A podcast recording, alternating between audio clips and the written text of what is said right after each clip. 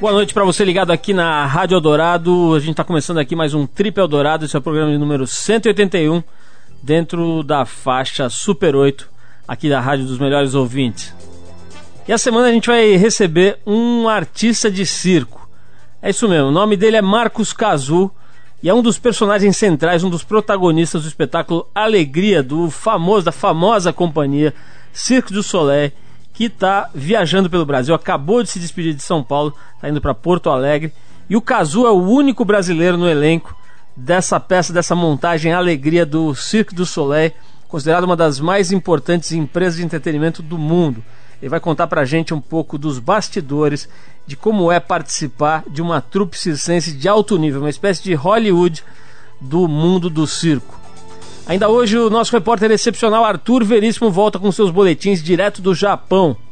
Ainda tem um papo rápido que a nossa equipe bateu com André Felipe, diretor e produtor do Grande Circo Popular Brasil, que revelou o Marcos Cazu e levou o cara até os picadeiros do Cirque du Soleil. Bom, a gente começa com, sem dúvida, um dos maiores guitarristas de todos os tempos, se não o maior, o padroeiro musical desse programa, Jimi Hendrix, e a faixa She's So Fine. Depois do James Marshall Hendrix, tem Arthur Veríssimo, só para manter o nível aqui no trip. Vamos lá, Jimmy.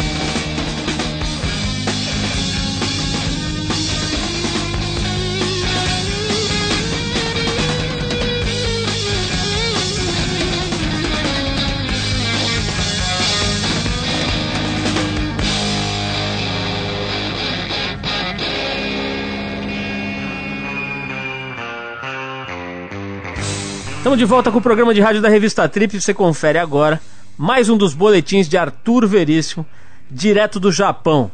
Vamos lá, Arthur. Ai, ai, ai, ai, ai, Paulo-san. Toma arigato, Satio. Fiquei sabendo de um terremoto que balançou São Paulo e deixou a população arrepiada. Então, imagine você estar hospedado no 32 andar de um hotel na região de Kibukuro, no coração de Tóquio, e de repente o quarto se transforma numa imensa geleia. Sim, Paulo San, estive em loco nessa experiência estranhíssima. Tudo chacoalhava. Cortinas, estrutura do edifício, cadeiras deslizavam. E o que fazer? Fiquei esperando o fim da tragédia. Pianinho, pianinho, quando desci no lobby do hotel, Paulo, todo mundo se comportava como nada tivesse acontecido. Para vocês terem uma ideia, o arquipélago japonês está localizado numa área de intensa turbulência tectônica. Está no chamado Anel de Fogo do Pacífico, que provoca abalos sísmicos de diferentes graus de intensidade junto com erupções vulcânicas. Olha esses números. São cerca de 1.500 abalos sísmicos a cada ano. Mas, Paulo, os japoneses não se acomodaram em uma postura fatalista. Negativo aprenderam a observar os sinais e durante séculos procuram a se precaver para evitar maiores desastres.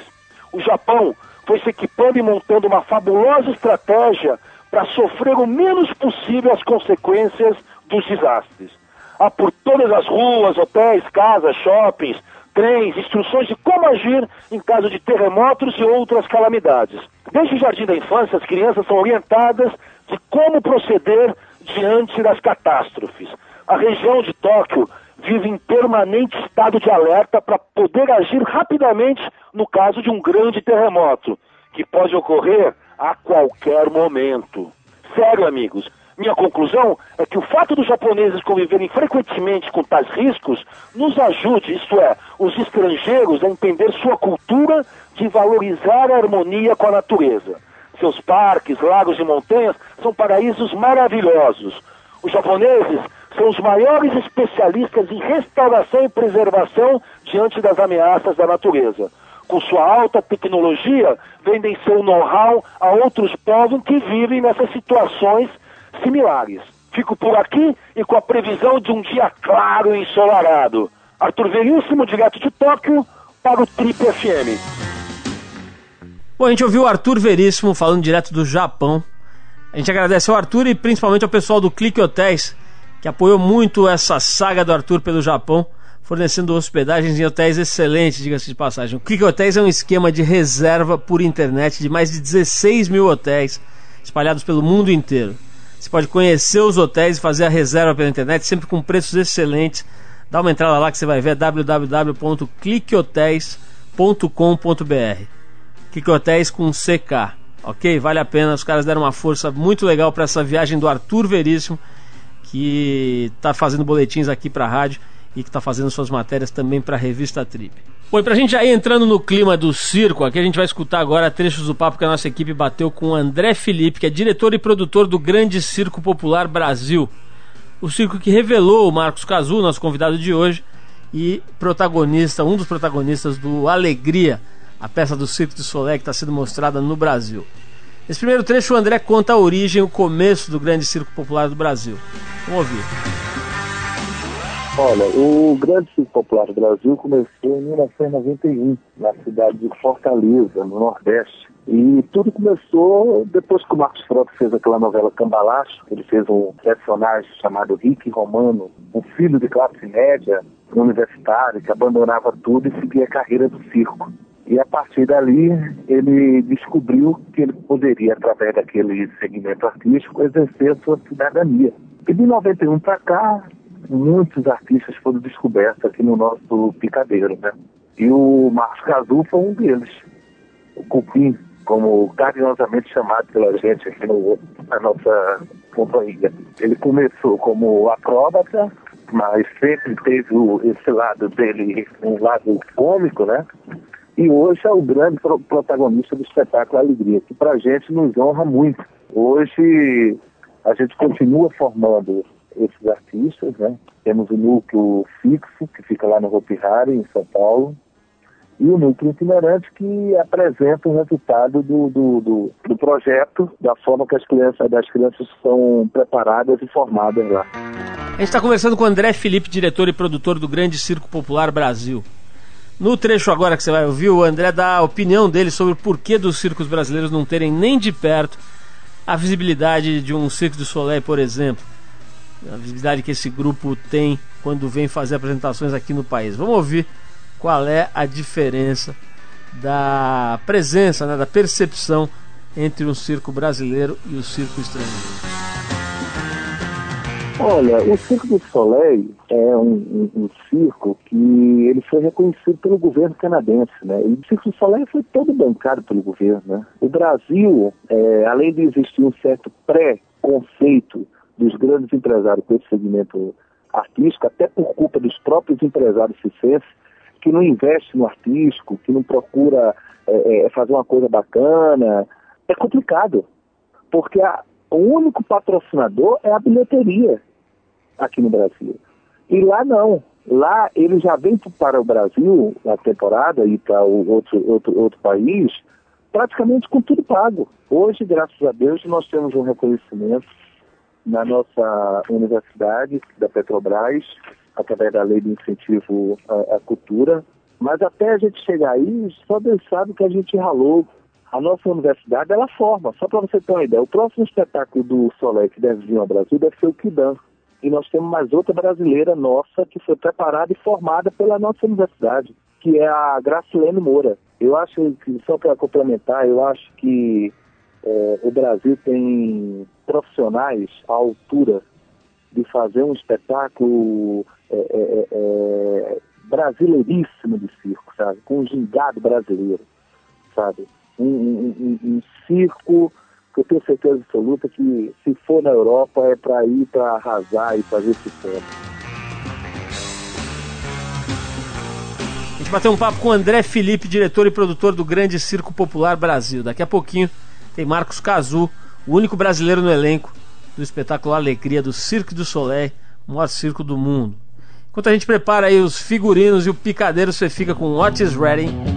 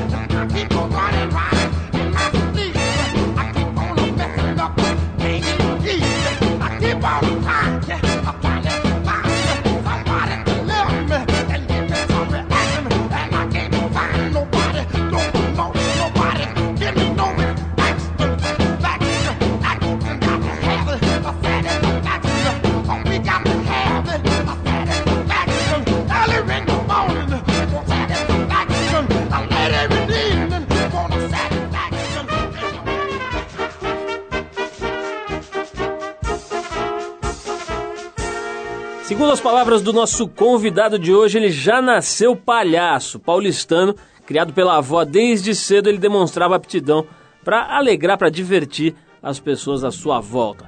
Ele trabalhou como office boy, mecânico e garçom e aos 17 anos saiu de casa e foi para a cidade de São Carlos, interior do estado de São Paulo. Enquanto ele estava lá pela cidade, conheceu o grande circo popular do Brasil, aquele circo do ator da, da Globo Marcos Frota. E aí ele resolveu fazer um teste para ver se conseguia se juntar à trupe do circo do Marcos Frota como trapezista. Os nove anos em que ele desfrutou da, da, da, da companhia ali do Marcos Frota, serviram como uma espécie de graduação e até de pós-graduação nas artes circenses. Mas ele queria mais. Em 2001, foi fazer uma audição e foi contratado por uma das maiores empresas de entretenimento do mundo, o Cirque du Soleil. E começou bem no espetáculo, que atualmente viaja pelo Brasil. Acabou de desmontar a tenda em São Paulo e segue agora para o sul do Brasil. O espetáculo se chama Alegria, que é o principal show itinerante da companhia Cirque du Soleil. Inicialmente acróbata ou acrobata do, do número com a barra russa, depois de algum tempo ele foi transferido e alcançou o posto para o qual ele sempre teve a vocação. Foi promovido a palhaço. Hoje ele é o mais carismático e aplaudido palhaço da atração do show Alegria do Cirque du Soleil. Além de ter sido responsável pela criação dos números e dos atos dos quais ele participa durante o show. Muita gente foi ver esse show, vocês sabem do que eu estou falando. A gente recebe hoje aqui com muito prazer, com muito orgulho, Marcos Cazu, um dos 31 é, brasileiros entre os mais de mil artistas que compõem o Cirque du Soleil e o único a se apresentar com a companhia aqui no Brasil nesse show chamado Alegria, que agora segue para Porto Alegre. Marcos, muito obrigado pela tua presença aqui. Vamos bater um papo. Eu quero saber tudo, não me esconda nada. Quero saber como é a vida de um palhaço de verdade. Já entrevistei vários aqui, mas nenhum assume. Você é o primeiro que vem aqui, assume. Obrigado por você ter vindo aqui. Primeira coisa que eu quero saber de cara é o seguinte: é, você está há sete anos, pelo que eu li aqui, viajando com o Circo de Soleil apresentando o Alegria, né? De repente você volta para fazer esse show na sua terra. Claro que isso deve ter tido um sabor especial, né? Que começou lá no circo do, do, do, Eu já ia falar do Alexandre Frota. Alexandre Frota é outra história, do Marcos ai, ai, ai. circo do Marcos Frota. De repente você vai para o circo, certamente o mais famoso do mundo, né? O mais importante, talvez, hoje e volta para São Paulo para ser uma das principais, se não o principal papel dessa desse espetáculo Alegria. Como é que foi para você voltar para casa, Marcos? Voltar para casa é como se eu fosse de como jogar em casa. Né, como uma seleção brasileira também. E trabalhar no Circo do Soleil, principalmente sendo o único brasileiro na, no elenco Alegria do Circo do Soleil, ainda mais em casa no Brasil, poxa, é muito gratificante. E, e é um peso nas minhas costas também, porque o brasileiro tem a sua exigência, né? E, poxa, eu não venho como coadjuvante, né? Eu venho quase protagonizando o espetáculo, sendo que eu não sou protagonista, tá? Aliás, vamos, vamos contar para os ouvintes, né? O Marcos é aquele palhaço altão, careca, que tem aquele mantô, né? Um casacão comprido quase Pink. até o chão, né? Meio roxo, roxo né? Roxo, roxo. Meio roxo. Então, acho que com isso as pessoas já visualizam a sua figura. Se, se, se não é você o protagonista, quem que é o protagonista daquele espetáculo do Alegria? O protagonista é o Redman. Ah, o Corcunda. Igual o Corcunda de Notre Dame. Tá. Ele que é o protagonista da história ali, né? Com as... a cantora também, né? E, mas, pô, te confesso, do fundo do meu coração, a paixão que eu tenho por, pelo o que eu faço, me tornei palhaço porque realmente nasci palhaço, né? Então eu não tinha a mínima ideia onde isso tudo ia me levar. Quando eu, fiz dois anos como acróbata no, no Russian Bar, eu já tinha esse olhar só para explicar, não é um bar que tem um monte de russo tomando cachaça, não. É aquela. É aquela a vara russa, né? É, explica um pouquinho. Aquela, é, é uma, uma espécie de uma vara flexível, né? Em que os, os atletas ficam fazendo evoluções. É isso, né? Isso, isso é uma vara de, de carbono, uhum. né? Fibra de carbono. É a mesma vara usada para nas Olimpíadas para salto em altura. Ah, tá. né? Então essa va essa vara ah, é, me, é, o mesmo material do salto salto com vara, é isso? É, é, é, é o mesmo material. mesmo instrumento. Isso. Tá. Aí é, revestido com tape nosso lá uhum. e é utilizado para no circo, né? Para fazer saltos, evoluções acrobáticas e tal. Impressionante, né? Arremessa o atleta a alturas incríveis com aquela. Varia. Às vezes a necessidade da acrobacia ter uma certa altura para ter uma certa visão, né? Eu fiz ginástica olímpica durante um bom tempo, então quanto ah. mais é, mais alto o, acro, o acróbata for, melhor a visão para a chegada. É isso que eu ia te perguntar, quer dizer, você tinha um background de ginástica olímpica, então? Isso, isso. Isso Tudo... você fez aonde? Em São Paulo ou em São Carlos? Tudo começou da capoeira, ah. quando eu ah. tinha nove anos de idade. Hum. Fiz capoeira durante uns nove ou dez anos. Assimilei a capoeira com breakdance. Já fui representar o meu bairro, praticamente Brasil fora com, com breakdance. E foi a dança, né, o ritmo, né, a batida e o breakdance todo com a capoeira que me levou aonde eu estou hoje. Mas teve todo um processo, porque a capoeira e o breakdance começou a ficar cada dia mais forte na minha vida e as pessoas me, me, me, me chamaram no telefone para fazer uma apresentação. Eu ia de graça, porque eu gostava de fazer isso. Aí eu acabei descobrindo balé, dança contemporânea. Aí eu encontrei a ginástica olímpica. Aí foi quando eu encontrei o circo. Ô, ô Marcos, me explica uma coisa. Você era trapezista, né? Quer dizer, uma, uma arte física, né? Uma coisa que você desenvolve uma, uma, uma condição, uma consciência corporal, uma habilidade ali de se é, apresentar com o seu corpo e produzir emoção. Aí você vai para o palhaço, que é uma coisa bastante diferente. Claro que a, a expressão corporal é fundamental, mas é um outro jogo, né? Quer dizer, eu imagino como leigo ali, como cara que vai só para assistir, que é um jogo muito mais psicológico, muito mais de captação do olhar, da emoção das pessoas do que físico, né? Como é que um trapezista vira palhaço? É comum isso? não, não é comum. Mas quem trabalha no teatro, no circo, chega uma certa idade que não tem mais como fazer o triplo salto mortal. Uhum. Ou duplo, ou triplo, não consegue mais se equilibrar num braço, não consegue jogar 3, 5, 7, 8, 13 bolinhas, né? Aí, por ter uma família, filhos, ele e a, e a única coisa que eles sabem fazer, né? Eles acabam é, se tornando palhaço. Alguns se dão bem, outros não, mas conseguem trabalho. Então, eu resolvi me tornar palhaço uh, porque eu nasci palhaço. Agora, antes disso, eu tinha feito uh, mais uma, tipo uma promessa. Eu quero aprender tudo sobre o circo, né? Das três, quatro, cinco bolinhas, de andar de monociclo, perna de pau, fazer uma cambalhota, duas, três, do duplo, do triplo, salto mortal, do duplo estendido, do, uh, voar no trapézio. Eu tive o circo como um playground. Uma criança soltar, vamos dizer, num, num parque de diversão, num parque temático aí, né? Na Disneylândia. E eu tive a orientação dos tradicionais de circo, né, que eu tenho um respeito enorme.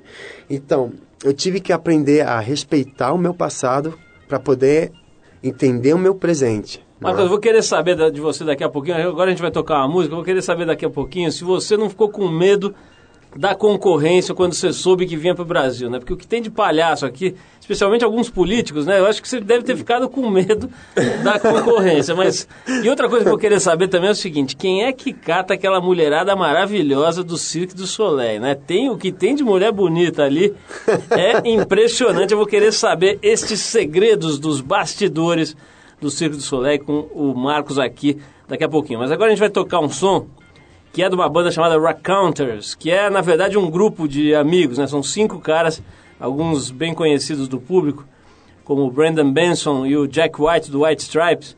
Eles formaram o Counters para fazer um trabalho paralelo, né? Então a gente separou a música Hands, que foi gravada num show que eles fizeram em 2006, na Universidade de Liverpool, na Inglaterra. A gente vai então com os Counters e depois o Marcos Cazu vai contar para nós qual o segredo da mulherada esbelta do Cirque du Soleil, que é um negócio seríssimo, com aquelas malhas coladinhas ali. Eu vi uns dois velhos tendo, tendo ataque cardíaco durante o show ali. Vamos ouvir o Rock Counters e a gente volta para saber do Marcos Cazu como é que é essa parada. Hands, vamos lá.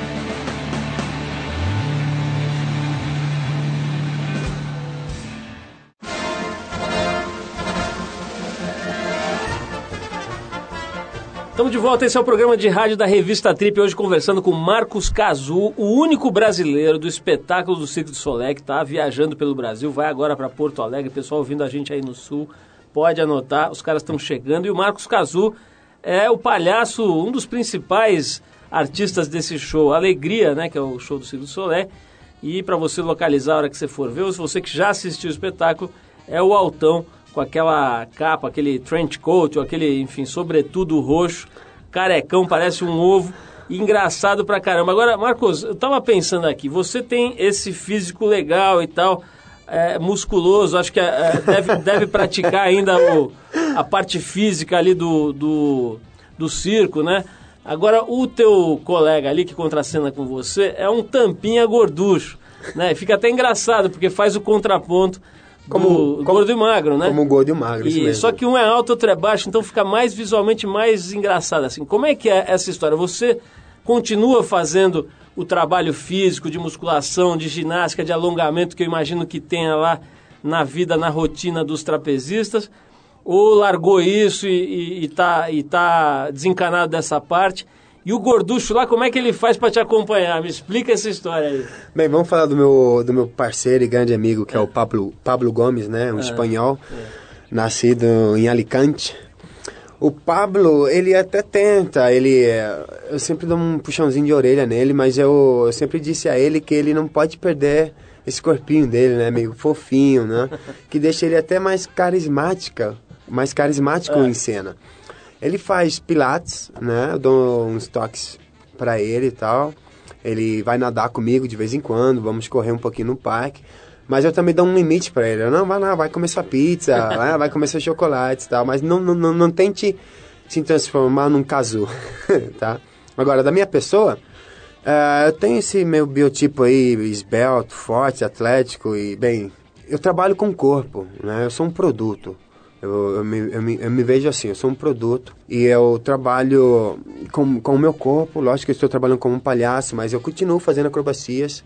É meu hobby, trampolim, báscula, que são aquelas gangorras que uma pessoa salta Ah, aqui e a outra, né? nos circos tradicionais. Certo. Adoro esse, essa modalidade. Nado, adoro pegar onda. Acabei de chegar da praia. Ah, é, você pega É. onda também. Isso, pego onda, tenho uns amigos que adoram surfar.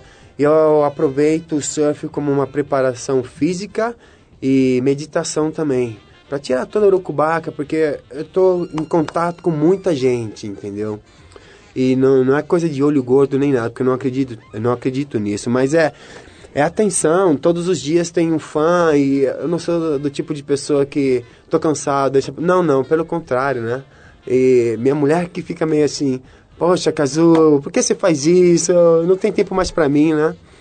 E é- Ela é da, do circo também? eu, eu a conheci no Japão, na turnê do Japão, porque eu morei no Japão um ano e meio, né? E foi nessa... Sempre com o tour, Circo de Solé. Sempre com o Circo do Quer Soleil. dizer, o, Circo de Solé, o teu espetáculo ficou um ano e meio lá no Japão. No Japão. Fizemos Nagoya, Osaka, Gifu. E nesse tempo você fica vivendo a cultura do país, obviamente. Você está morando lá, né? Poxa, o, o melhor presente do circo pra mim, além da- do conhecimento todo, é a cultura. Sabe? Poder trabalhar em cada país, aprender um pouquinho da língua. Eu nunca imaginei que eu poderia falar mais de três, quatro línguas. Eu não, eu não tinha ideia que eu tinha esse dom para essa aptidão, né? Pra, pra coisa. E hoje eu troco figurinhas com os russos, com os japoneses, com os espanhóis, com os americanos, com os canadenses, né? Marcos, você me deu a deixa para fazer a pergunta que não quer calar. Russos, espanhóis, canadenses. Eu vi uma mulherada impressionante nesse show do Cirque du Soleil. Você já falou que é casado, mas a sabedoria popular brasileira é muito in- interessante. Ela diz o seguinte: burro amarrado também pasta. Então eu quero saber o seguinte: você fica louco lá no Cirque du Soleil? Não minta para a lente da verdade, por favor. A lente da verdade. Essa aqui. Ah, desde quando iniciei minha carreira, aprendi a trabalhar com muitas mulheres bonitas, né? E homens simpáticos. e no Circo do Soleil, todas as mulheres são, são malhadas, são saradas, são flexíveis. Como você Flexíveis, mesmo, hum. como você mesmo assistiu o espetáculo. E talvez, se, talvez seja até um, uma coisa, como um fetiche para muitos homens, principalmente para os brasileiros, tá? Agora, eu levo numa boa, eu nunca me envolvi com ninguém. Olha, é, saiu, saiu de velho beliscado desse espetáculo, é impressionante, porque a mulher fica do Com os lado. hematomas, né? É, o cara sai beliscado, entendeu? Ele sai prejudicado ali, porque a mulherada fica só no belisco. Tem um momento da marcha, né? Que ela fica com um bambolé assim. Tem. Que eu vejo a mulherada assim, olha pra baixo. e o marido olha, fica olhando pra baixo assim. Não, mas falando sério, são é, é, mais de mil artistas, né, nas várias companhias aí. E, pô, as pessoas jovens, bonitas, convivendo junto, rola muito... Tem muito caso, se formam casais ou tem muito namoro? Não, entre a se forma, se forma. Ah, talvez seja esse meu conceito que eu tenho de não me, não, não me relacionar com as pessoas do, do mesmo campo, do, do trabalho. Pelo menos ali debaixo da lona da mesma empresa, né? Uhum. Já tive uma experiência há uau, 15 anos atrás, foi a primeira e última, me atrapalhou muito no meu desempenho. Né, como artista, Dá pra concentração. entender, Marcos, né? o desempenho cai nessas horas, dá pra entender. dá pra entender. Tem uma outra curiosidade que eu acho que é de todo mundo, que é o seguinte, quando você vai ao Cirque du Soleil, tem uma, um- uma excelência, né, uma qualidade impressionante nos detalhes e especialmente nas performances, né? Você vê ali 500 mil situações de alto risco, de alta técnica, né? Seja técnica atlética ou mesmo de jogo de luzes, de música e tal, e nada dá errado, né? A gente sabe que são seres humanos ali, que o erro está sempre rondando. Queria saber como é que se lida com isso num espetáculo desse tipo, Marcos. Co- Quando acontece alguma coisa, como é que se lida com o erro? E eu queria saber também, emendando outra pergunta, se já aconteceu alguma queda, alguma coisa grave, algum tipo de acidente nesse espetáculo. Já, já aconteceu, vários acidentes, nada tão grave, tá? Agora, é mais no Brasil, acho que os brasileiros têm uma imagem nossa que somos super-heróis e que o Cirque du Soleil é a sala da justiça, né? E não, pelo contrário, é, somos seres humanos, treinamos muito para chegar à perfeição e no Cirque du Soleil, falando sobre quedas agora, né? É, acontecem sim, porque somos seres humanos e, meu, são 10 espetáculos por semana. Às vezes é muito cansativo. Eu chego às três da tarde e largo meia-noite e meia. Né? Então, eu já não ensaio tanto como os meus amigos que trabalham em grupo, que são o pessoal, ah, é a galera do Power Track, né? que é aquela cama elástica, né? que é a esteira, que eles fazem acrobacia, o pessoal da vara russa, o pessoal do high bar, que é tipo, lembra muito o trapézio. Eles treinam todos os dias, duas, três horas diárias. E quando dá o intervalo do espetáculo, que todo, todas as pessoas estão indo na- no hobby de entrada comprar presentinho, lembrancinhas do circo, eles estão ensaiando para entrar em cena. Eles estão se aquecendo e o aquecimento deles é o número inteiro. Poxa, vamos dizer assim, se são 10 espetáculos, eles estão trabalhando praticamente quase 25. E é punk, viu? É punk. Aconteceu um acidente comigo foi na minha estreia, foi no México, em 2002. E eu sofri um acidente, eu caí do palco, né? E, eu- e o palco tem uma altura de um metro e meio. Eu caí entre a perna de um lado e a outra perna no chão. Machuquei meus testículos, né? Putz. E eram 3 mil pessoas a- assistindo isso e o público, oh! Cara, eu no chão, meu Deus, o único brasileiro no elenco. E nessa hora não adiantava ninguém falar pra você bola pra frente, né? Bola- Porque nesse momento. Cara, a única coisa que me veio na cabeça que até hoje eu falo é ai, ai, ai, né? Mas eu tirei proveito disso, porque eu voltei em cena porque eu aprendi no circo tradicional. Errou, faz de novo. E, e o gostoso é que se você erra e você repete, é, o aplauso é três vezes mais. E tem uma frase que eu aprendi com um palhaço. O aplauso é o beijo na alma do artista, né? Então, você errou. Poxa, o público, ah, errou, mas você acertou na íntegra, porque ali não, não é gravação, E acho que o público se identifica com o humano do erro. com o né? humano do erro. Então eu voltei, refiz, eu estava em dor e o público meio que, ó, quando eu voltei, voltei meio mancando, com a perna meio fechadinha assim, por motivo de risada, entendeu? Mas fiz. O que, que eu tirei disso tudo? Eu criei um número cômico em cima disso. Você assistiu o espetáculo, você vê que eu caio fora do palco. Aham. Aquilo realmente aconteceu. Eu fiz um- uma sátira do meu acidente. Da, da vivência com, com, os, com os russos. E, meu, e, e é sucesso, né? Genial. Marcos, eu vou querer saber agora o seguinte: se é verdade que a maior mala que você carrega quando você se muda de um país para o outro é de dinheiro, que você recebe dólares em quantidades industriais. Eu quero saber se isso é verdade. Logo depois de tocar esse som aqui, a gente separou uma faixa do Jorge Benjor bem brasileira aí pra você matar a saudade. A gente faz, é, vai tocar a faixa Comanche do Jorge Benjor e depois vamos saber do Marcos Cazu se é verdade que ele tem um trailer cheio de dinheiro que segue ele quando ele se muda de um país para o outro. Vamos lá.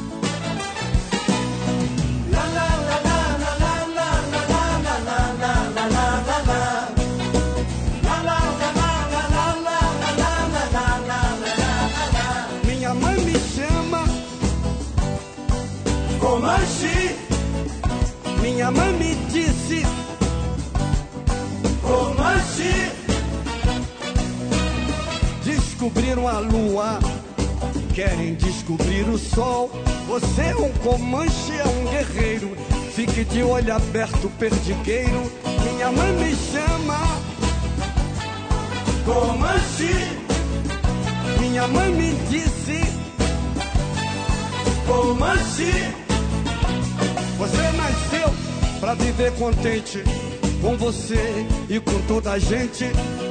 Deus está no céu olhando e lhe passando harmonia. Só depende de você viver essa alegria. A minha mãe me chama Comanche. Minha mãe me disse Comanche. Lá, lá, lá,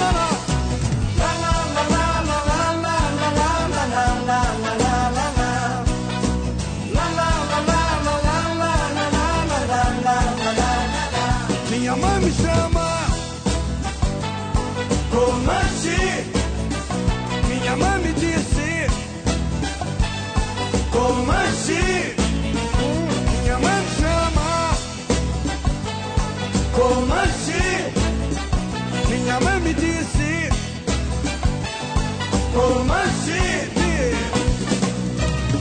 Quando existir Deus no céu Urubu não come folhas Enquanto existir Deus no céu Eu vou cantando gente boa Enquanto existe Deus no céu, urubu não come folhas. Enquanto existe Deus no céu, eu vou cantando gente boa.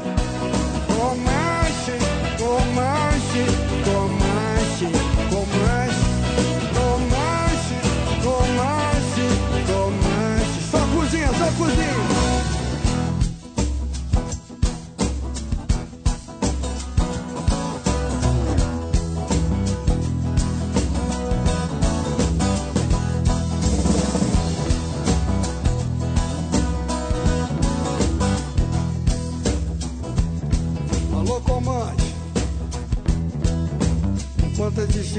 Céu, urubu não come folhas. Enquanto Deus no céu, eu vou cantando gente boa. No estafão, quando quiser, diga ba, ba.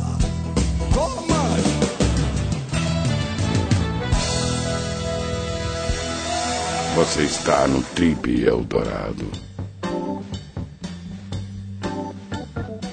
Legal, pessoal, estamos de volta hoje conversando aqui com Marcos Cazu, o único artista brasileiro na companhia do Circo de Soleil que está se apresentando no Brasil. Ele faz o palhaço, uma figura ótima ali, que pontua todo o espetáculo, faz dupla com um outro artista que é fica um altão magro com um baixinho gordinho e fazem mil presepadas lá no palco. Mas, Marcos, estava falando aqui meio brincando, mas eu quero saber a real. O Cirque du Soleil é uma indústria, uma indústria seríssima, né? premiada no mundo inteiro. Uh, tem documentários sobre o Cirque du Soleil. O Cirque du Soleil é estudado em universidades de, de business, de negócios, né, como uma, uma indústria do entretenimento que realmente tem uma gestão profissional e séria. Né? Tanto é que você falou são dezenas de espetáculos acontecendo ao mesmo tempo em cidades diferentes do mundo. Parte dessa, dessa história é remunerar legal os profissionais. Né? A gente está acostumado a ver aqui no Brasil, especialmente, o circo minguando, né? os profissionais ali é, caindo aos pedaços, o leão do circo não tem dente, a dentadura do leão já também já, já foi para penhora, né? Como é que é essa história desse lado? Quer dizer, a Hollywood do circo paga legal, é uma atividade que dá para você ter lá o seu pé de meia, construir a sua vida, amanhã quando você não puder mais atuar, ter uma vida já, já sólida financeira. Como é que é esse lado do artista de circo que chega no topo? Ó, é, cabe a cada artista saber administrar a, a sua vida, planejar o seu, fazer um planejamento de vida. Porque tem, tem amigos meus que já trabalharam no Circo do Soleil e saíram com uma mão na frente e outra atrás. Eu faço meu, plane, meu planejamento de vida, meu, já tenho meu planejamento de vida aí, sei lá, até 2020, aí se Deus quiser, né? Agora, é, o circo, como qualquer outra empresa, tanto sendo nacional ou multinacional, é, tem o seu X para cada artista. Se você trabalha em grupo, você vai ser remunerado baseado em grupo, porque quando você trabalha, é, quando você trabalha em grupo, é muito mais fácil de uh, do circo por uma outra pessoa, porque é em grupo, né? Você não tem muita chance de negociar, tal. Uhum. Quando você se torna-se estrela, ou vamos dizer assim, é, você consegue o seu lugar ao lado ao sol, né? Já, já é diferente, tem uma certa, uma certa possibilidade de negociação. Ah, na vida do circo, na, não, não, não, vamos fazer, vamos falar em geral, que seja Hollywood, que for, cinema, teatro, quando você se torna famoso, vira assim uma estrela em geral, a facilidade de entrar dinheiro e sair dinheiro, de conhecer pessoas bacanas ou ruins, né? É, é, é enorme, você está em evidência. Então, é muito importante para todos os artistas, é, em geral, que estão começando ou que estão escutando aí essa matéria, que pense, que faça um planejamento de vida, entendeu? Não pense no presente agora, porque o presente é fácil, vamos para balada, vamos beber, e tem que tomar cuidado com isso, tem que ter uma cabeça bacana. Então, eu sou palhaço, eu sou profissional nisso, mas eu não sou bobo, não sou um otário, né? Financeiramente você não gosta de corda bamba, né? Não, não curto corda bamba. Tem meus produtores aqui, assim. ô, ô Marcos, eu... deixa eu te perguntar uma coisa. Você falou, pegando aí o que você está dizendo, né? É, tem gente que, que. Tem todo tipo de gente que sabe ou não fazer a gestão da sua vida dentro de uma companhia dessa. Tem, tem. Eu estou vendo aqui, são 130 pessoas de 15 países diferentes nesse grupo né, do, do, do, Alegria. Como é que é? Todo mundo se fala, todo mundo é amigo, sabe o nome um do outro, ou, tem, ou não dá para ser assim? Tem uns mais fechados, tem as rodinhas, tem a, a, turminha que não fala com a outra. Como é que é o bastidor da turma ali? Existe as turminhas, mas uh, esse lance de um não fala com o outro não, não existe. É, é um circo, é um círculo, é um circo, né, de círculo, e é uma família, tá? Eu, como bom brasileiro e curioso, tá? Foi a minha curiosidade que me levou também onde estou. E uh, eu converso com todo mundo, por isso eu uh, optei por aprender outras línguas, né? Converso com meus amigos em russo, inglês, espanhol, italiano, o que for. Aproveito isso, né? É, é, é um link para mim, é um gancho para aprender a cultura de cada um. Bem, na minha opinião, é, eu faço, vamos, vamos dizer que eu, sou, que eu faço dois espetáculos, um no bastidor e outro em cena, porque eu brinco, ensino eles a cantar músicas brasileiras, a falar piada em português, eles me ensinam em russo. Os grupinhos que existem é o, é o grupinho da, da, faixa etária, né? Que é o grupinho da, de 11 a 15 anos, né? De 17 a 20, que é normal na adolescência também, né? E é normal na, na, na sociedade, como nós, né? Nos tornamos adultos e adultos vamos, vamos caminhar. Marcos, para a gente terminar, eu quero te fazer uma pergunta que eu acho importantíssima, que é o seguinte. A, a edição mais recente da revista Trip trata sobre trabalho, fala inteirinha sobre trabalho, né? Tá, as mais diferentes faces desse assunto, que é um assunto fundamental para a vida do, do ser humano. E tem uma coisa que eu queria ouvir de você, que de alguma forma você já falou isso, mas é o seguinte: qual a importância da pessoa escolher a sua carreira através da sua vocação? Quer dizer, decidir o que vai fazer da vida seguindo o coração, seguindo a vocação. Você é um cara que certamente escolheu esse caminho. Eu queria saber qual o lado bom e o lado, e se é que tem algum lado ruim de seguir a vocação, de acreditar, de ir com tudo atrás do seu sonho. Bem, eu me tornei o que eu sou porque eu acreditei no meu potencial, em mim. Tive o Marcos Frota que me ajudou com teorias, né? Que ele, ele, ele dizia bem assim, Kazu, você tem uma semente e essa semente tem que ser é, cuidada, então, você tem que saber plantar, você tem que saber todos os dias é, regar. regar, porque essa água que está regando é conhecimento. Né? Então é muito importante que as pessoas uh, obtenham isso, né? conhecimento, acreditar no que, que, no, no que faz, no que quer fazer. E bola para frente, é ser honesto contigo mesmo e trabalhar no ramo que você gosta. Poxa, é gratificante. É genial, isso aí. Genial, belo testemunho aí de vida do Marcos Cazu. Aliás, Cazu é, é, tem ascendência oriental, alguma coisa assim? Tem, Japão, tem, tem. O meu, meu... Ai, ai, ai. meu avô, meu avô é o Ideru Kazu. Né? Ah, Hideru Kazu. Tá. Então eu tenho Kazu também Falou. na família. Eu tenho meus parentes aí, todos japonesinhos. Ô, Marcos, vamos, vamos qual, quem quiser fazer contato com você, qual que é o esquema, como é que faz, pode telefonar, quiser, sei lá, conhecer o teu trabalho, enfim, fazer algum tipo de contato profissional, qual que é o esquema aí, Marcos? Ó, estamos aí numa website, né, que a gente está em construção, que chama-se marcoscazu.com.br, tá. né? Temos também um telefone para contato, que é da minha produtora Érica Islama, 97669259, São Paulo, né? Prefixo 11 97669259 e nessa temporada que eu estou no Brasil eu ando fazendo workshoppings, né? Ah. Empresas me convidam para fazer workshopping e poxa, tá muito bacana porque eu consegui atingir não só as, as pessoas que trabalham com teatro, com arte, mas as empresas também estão interessadas nisso, porque eu consigo desenvolver um negócio muito legal, que é a harmonia entre os funcionários eu levo a alegria, que não é só palhaçada, um workshop. Meu workshop não é só palhaçada, é movimentos, é som, é corpo, é pular, é camelar, é tantas coisas. E tá, tá, tá bem bacana, porque eu tenho projetos futuros. Eu quero aproveitar que, como eu viajei o mundo todo e fiz workshop pelo mundo inteiro, eu estou carregado de informação e, e eu estou vendo que o Brasil precisa disso. Quer espalhar um né? pouco disso tudo que você adquiriu é, por aí. É, quero contaminar todo mundo com isso mesmo, né? Então, olha só, se você está trabalhando aí numa empresa, acha que seu chefe é um palhaço, chama um de verdade para ir lá e mostrar para ele como é que a história rola. O Cazu já deu o telefone dele. Cazu, super obrigado.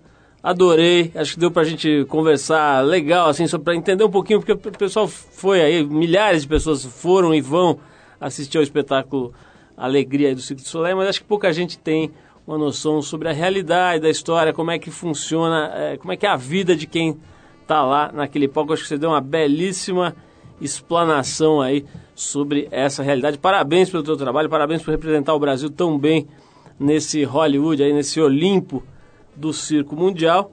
Faltou dar algum recado? Ah, não, não, não. É, talvez seja, talvez seja um recado. É. Por eu ser o único brasileiro na melhor companhia de termino do mundo, no show Alegria, hum queria dizer uma coisa, que eu sei que eu estou representando o Brasil muito bem, graças a Deus, né, a repercussão aí, eu não esperava isso tudo, apesar de saber do, da, da exigência brasileira, né?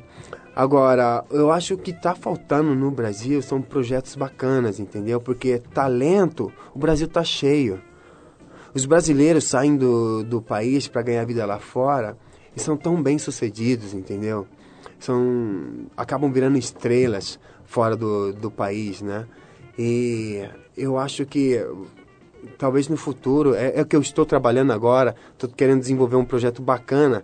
É um projeto onde que eu, eu espero que meus amigos que estão hoje lá fora, no, nos parques temáticos, Disney World, em Broadway, possam é, ver que, poxa, que projeto bacana, que não haverá mais necessidade de sair do país sabe, de Genial. origem. Que eu acho que isso é fundamental. Dá para trabalhar esses talentos aqui, né, sem precisar dá, exportar tanto. Dá, né? não, é, é verdade, né?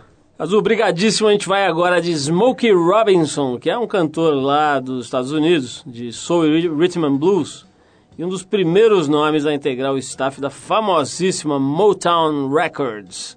E a gente separou essa faixa também pelo nome, né? Tears of a Clown, Lágrimas de um Palhaço. Vamos então de Smokey Robinson, é, dedicado especialmente a Marcos Cazu, esse palhaço gente fina aqui, que contou tanta história boa para nós.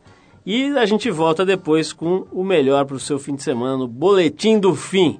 Vamos então de Smokey Robinson, dedicado especialmente a Marcos Cazu, esse palhaço sensacional. Vamos lá.